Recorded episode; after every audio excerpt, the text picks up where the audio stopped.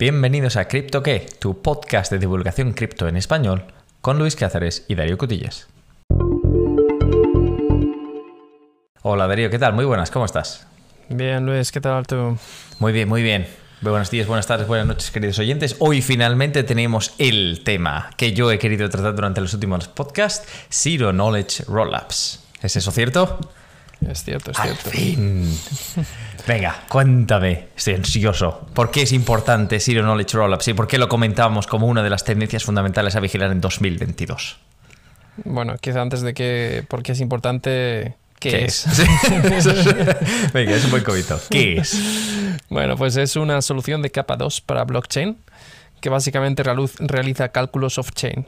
Eh, o sea, no sé si he dicho off-chain cuando quería decir Sí. blockchain. bueno, no pasa nada. Es una solución de 2 para blockchain que realiza cálculos off-chain. Quiere decir que quita, eh, bueno, que realiza cálculos fuera de la red principal. ¿Vale? Fuera de la capa 1, fuera de la red Ethereum, por ejemplo. Vale. ¿Puedo Vale. intentar aportar un ejemplo y tú me dices si estoy en el entendimiento correcto?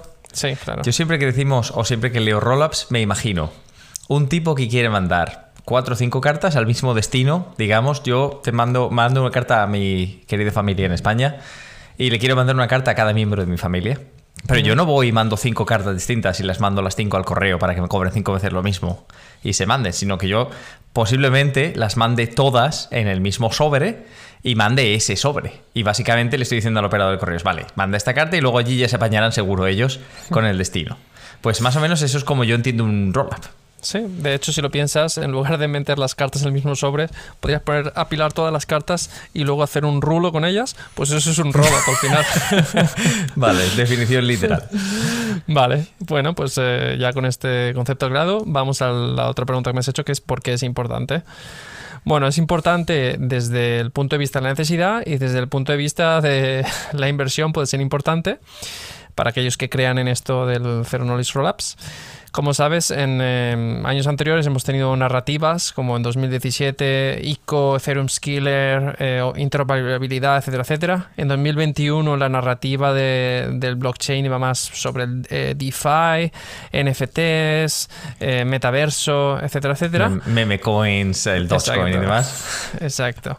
Pues, eh, pues a finales del 2021 se empezó a oír mucho de estos Zero Knowledge Rollups. Estos rollos. Y curiosamente, yo no sé por qué se oía más a finales de 2021 que lo que yo estoy oyendo ahora últimamente, pero a lo mejor también porque estoy un poco, un poco desinformado o lo que sea. Pero bueno, Tú desinformado, no sé por qué, pero lo dudo. no, no, bueno, eh, siempre se puede informar más. En cualquier caso, eh, eso es por qué podría ser importante desde un punto de vista de la inversión, ¿no? Y luego, ¿por qué puede ser necesario?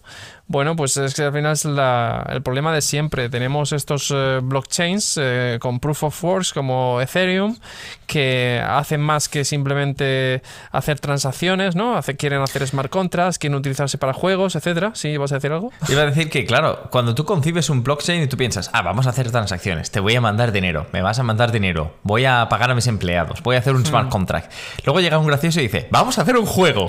Una Exacto. transacción es voy a matar a un enemigo y con eso me dan puntos. Y ya la escalabilidad de cualquier red ya no, no es capaz de, de, de alcanzar ningún tipo de escala cuando tú le metes un juego que solamente ese juego es capaz de crear 10.000 transacciones en muy poco espacio de tiempo. Sí, es como si, a- si digamos se pudiese hacer un juego sobre la red de Visa, ¿no? Ahora mismo, o alguna cosa así. Eh, pero bueno, el ejemplo muy... muy Bueno, pero sí, pero vamos, es que las transacciones de un juego, al ser tan pequeñas y tan nipias, tan, tan uno no piensa que es una transacción. Hay uno tantas, piensa, hay "Ah, tantas". voy jugando, eh, me he cargado un enemigo y me han dado 200 puntos de experiencia. Vale, pero ¿eso es una transacción? Pues depende de cómo hayas diseñado el juego. Si lo es, imagínate la carga que le estás metiendo al blockchain en cuestión.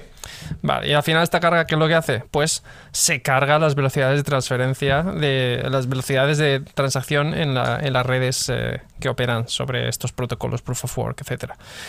Y como tú bien has dicho, juegos es el caso más, eh, más típico. Entonces es necesario para poder ofrecer esta funcionalidad, porque al final la red Ethereum es como un pequeño sistema operativo distribuido, es decir, donde tú mm, tienes aplicaciones que están ejecutándose ahí.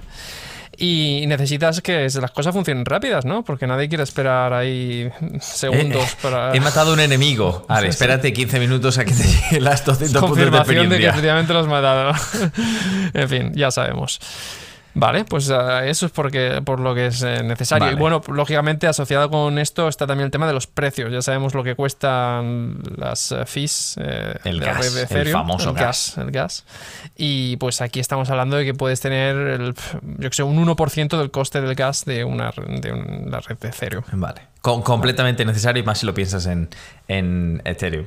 Ahora, entramos un poquito en cómo funciona y cómo se validan estas transacciones. Sí, pues en realidad es bastante sencillo de... de Conceptualmente, entender. Darío. Sí, el de- trabajo en realidad está hecho en entenderlo y llegar hasta este punto. Pero ahora que ya te has hecho el trabajo y le has metido las horas, cuéntanos a mí y a la audiencia por qué es tan sencillo. Exacto, ¿no? Y conceptualmente no es mucho más difícil de lo que explicábamos antes, ¿no? De lo que explicabas con el ejemplo de las cartas. Eh, básicamente, eh, en lugar de ser tú el que metes las cartas en un sobre, pues eh, aquí es un smart contract que coge un montón de transacciones y las, eh, las digamos, las Las enrolla. las enrolla y, mm, y, y genera una transacción única, que es, digamos, tu sobre, ¿no? Tu sobre, eh, tú solo envías un sobre. Eh, y, y aparte, con ese sobre eh, envía una, una prueba de validación.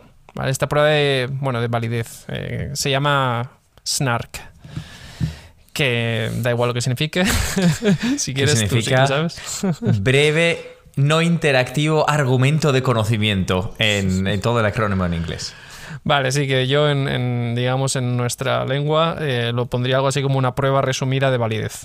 Vale. Vale, O sea que alguien, alguien lo ha mirado, lo ha validado y ha dicho, oye, aquí te viene un paquetón de transacciones, todas están bien.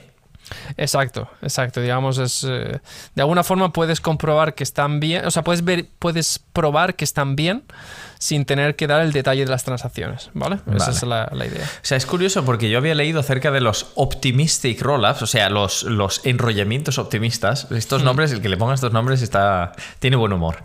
Pero vamos, en este caso, tú los agregabas y luego los mandabas a la red y básicamente estaban bajo disputa. Por eso se llamaban optimistas, porque Exacto. se asumía que habían buenas intenciones, pero si alguien lo disputa, se podía revertir esa transacción. Exacto, eso es un buen apunte. De hecho, existen este dos tipos, estos dos tipos de rollups, los eh, optimistic rollups, como tú bien has dicho, y los zero knowledge rollups. Y los optimísticos, la, la diferencia que tienen es que son, digamos, eh, ingenuos. Es decir, tú los pones ahí eh, y dices, esto está bien, pero en realidad no lo has comprobado a lo mejor eh, todavía, ¿vale? Los, y, los optimísticos, los optimistas. Los optimistas siempre son ingenuos, ¿verdad? Y si alguien se queja, ¿no? Pues entonces a lo mejor ya se, se investiga. Y si se investiga y, y se descubre que, que no estaba bien, que hay fraude, ¿qué pasa? Ah, bueno, amigo, es que para ser un secuenciador de transferencias, en, o secuenciador, quiero decir, el- digamos, el nodo que está agregando Sí, sí. transacciones, lo que vas a tener que hacer es poner tu stake. O sea, vas a tener estamos. que. Exacto, vas a tener que poner tu Et- Ethereum, por ejemplo, eh, ahí decir, oye, yo voy a portarme bien. Y como no te portes bien, ¿qué pasa? Hay que poner la carne en el asador y si no, que se queme. Exacto, pues eh, se quema. Y, y de hecho, básicamente eso es lo que pasa, que se va todo el, eh, el Ethereum que has puesto ahí. Bueno, las penalizaciones en función de los algoritmos que hayan implementado. Es interesante, es interesante el tema.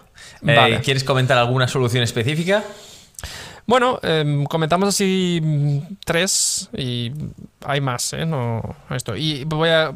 Hay soluciones de Optimistic Rollups. En este episodio yo me voy a preparar un poco más sobre el, el cita... eh, ah, Zero. Knowledge, venga, sí, las que veníamos a hablar, las, las de. Las ZK. Rollups, vamos. Eh, y pues eh, he leído así sobre tres. Eh, la primera se llama Loopring, que, que tiene su propio su propia criptomoneda. Hay que, hay que decir que no todos los Zero Knowledge Rollups que hay ahora mismo tienen su propia criptomoneda, pero algunas lo tienen, ¿vale? Mm. Entonces Loopring es una de esas que, que lo tienen. Y entonces es interesante, si tienes ahí el CoinMarketCap, que le eches un vistazo porque creo que hoy andaba en torno al dólar, pero ha estado a precios como de 3. Eh, y además, curiosamente, si ves, a finales de 2021 estaba muy hot, muy calentito, y ahora a principio eh, bajó bastante, o sea, Bueno. perdido el 60% de su valor prácticamente. La tendencia de todo el mercado ha sido desastrosa desde el principio de año, aunque andamos recuperando, queridos oyentes, andamos Exacto. recuperando. Sí, pero pa- parece que aquí ha sido todavía más pronunciado. Bueno, no lo sé, no me dependerá del proyecto, pero Ah, bastante fuerte la, la caída, me da la sensación. Bueno, sí, por lo que veo, estamos aquí al final de año, estábamos en torno a los 2 dólares y ahora estamos a 1, exactamente. Bueno, pues ha perdido 50% básicamente. Sí, pero bueno, también estamos, si contamos en noviembre del 21, estaba a 30 céntimos y esto de repente pegó un subidón hasta los 3 dólares 29 en noviembre, noviembre del 21, o sea que no estamos tan lejos. No, no, pero es que es este tema de las narrativas y cómo cambian y cómo de repente ahora esto es eh, popular y luego en otro momento se está hablando más de Bitcoin, etcétera, etcétera. Entonces, eh, esto es... eh, eh, es como va. Vale, y pues nada, solo decir eso, que si lo quieres comprar esta cosa, pues lo puedes encontrar en, en plataformas como Binance, eh, etcétera, etcétera. Vale, ¿Qué Em, más? Vale, ah, un comentario. Cuando un- una plataforma de estas tiene su propio token, lo que puede significar también es que puede haber aplicaciones descentralizadas específicas para, para ese, para ese token, lo que quiere decir que en lugar de utilizar Uniswap o otras, eh, podrías estar utilizando las de la propia eh, plataforma, ¿vale? Que no me las sé porque yo no he operado con estas cosas todavía. Bueno, tampoco pasa nada. No se puede operar con todo en la vida, no tenemos un presupuesto ilimitado. Exacto. Bueno, entonces, otro ejemplo es eh, eh, Z-Sync, que no sé si me y me falta una K ahí. Pero bueno, eh, este mm, proyecto tiene mm, eh, de interés que tiene inversores detrás como este ZK Sync, eh, te he dicho Z Sync.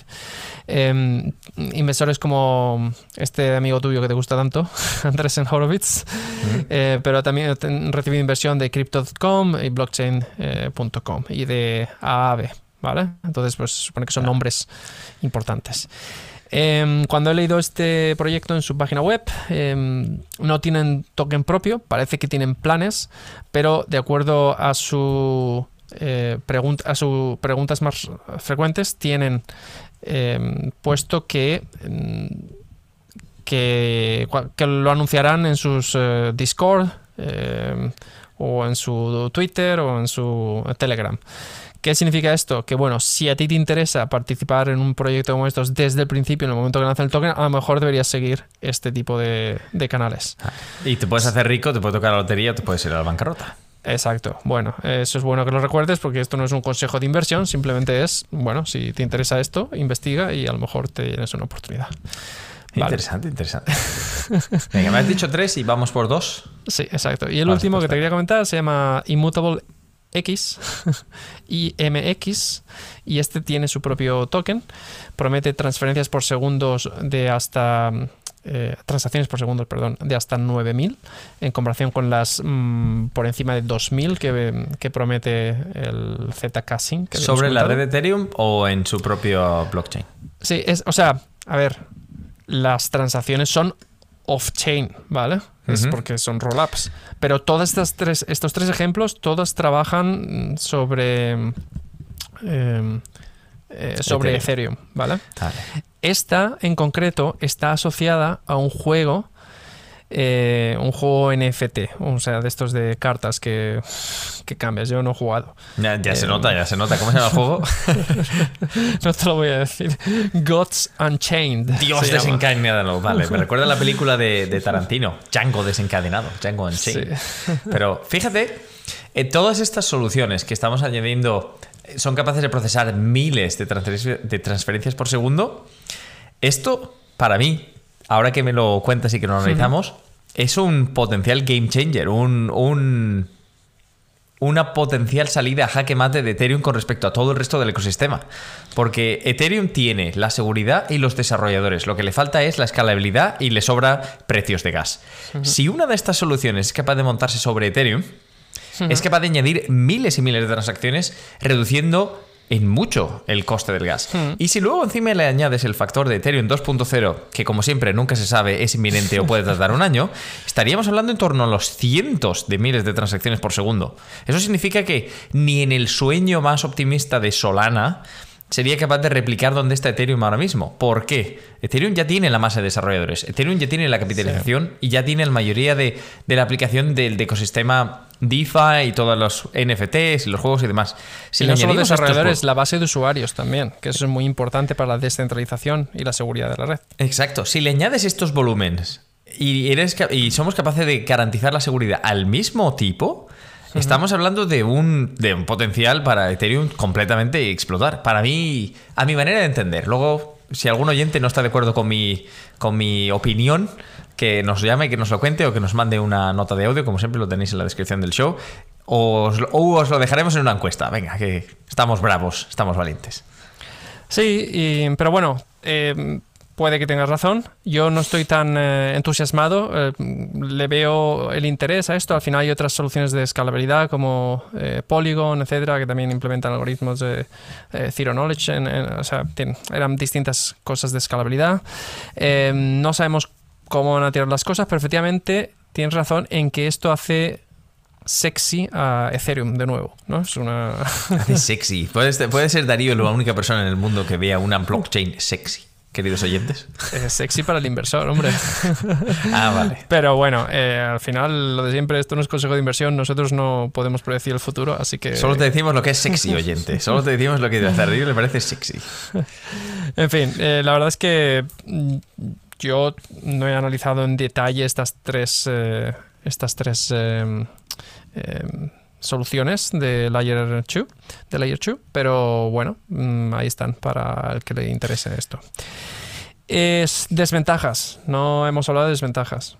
¿Qué te parece si hablamos de desventajas? Bueno, acabas de comentar que igual no te parece tan seguro. Esa es una desventaja en mi, en mi libro. ¿Qué más quieres comentar en materia de desventajas? Ah, he dicho eso tan claro. Bueno, pues eh, eso es una. La otra es que, eh, si, claro, si tienes que pasar cosas de Layer 1 a Layer 2, es decir, si tienes que pasar transacciones de, de Ethereum a otro, sitio y viceversa, pues hay unos tiempos ahí de, de, de hacer esto, ¿no? Entonces, es, ciertas cosas. O sea, mientras tú estás operando en una red, en la red de nivel 2 va todo más rápido, pero cuando tienes que hacer operaciones con la red de nivel 1, pues tienes que esperar más porque se tienen que producir estos bloques agregados de transacciones y luego se tienen que pasar a la red.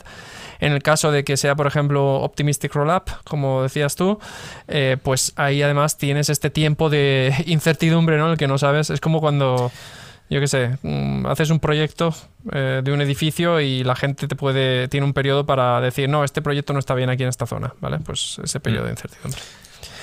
Y luego me imagino que la prueba del tiempo de todas eh. estas soluciones, no, Ethereum te, te da la seguridad porque ha estado ahí desde 2014-2015, pero todas estas soluciones son relativamente nuevas. Y como tú, como buen desarrollador de software, sabrás que, que los bugs existen, los problemas existen.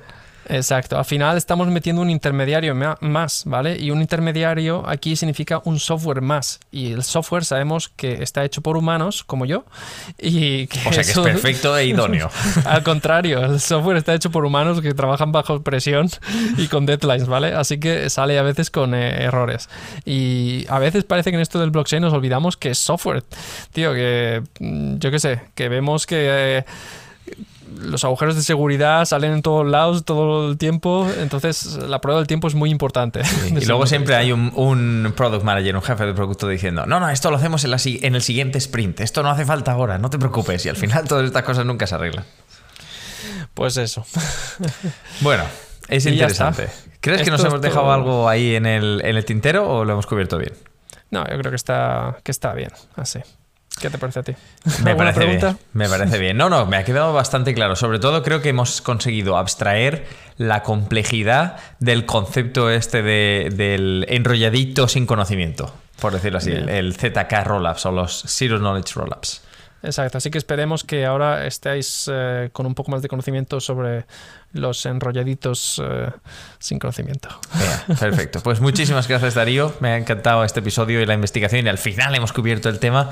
Vamos a, vamos a ver qué ponemos en, en la encuesta, pero esperemos escuchar de nuestros oyentes si tenéis alguna duda o si os parece que esto es un game changer como me lo parece a mí, o si estáis con Darío y no parece que vaya a haber grandes alteraciones en el oye, ecosistema. Que yo no he dicho eso, ¿eh? que no me ponga palabras. Pero bueno, que nos escribáis, que nos gusta que nos escribáis. Y nada, un saludo para todos y todas y hasta la próxima. Un abrazo. Chao, chao.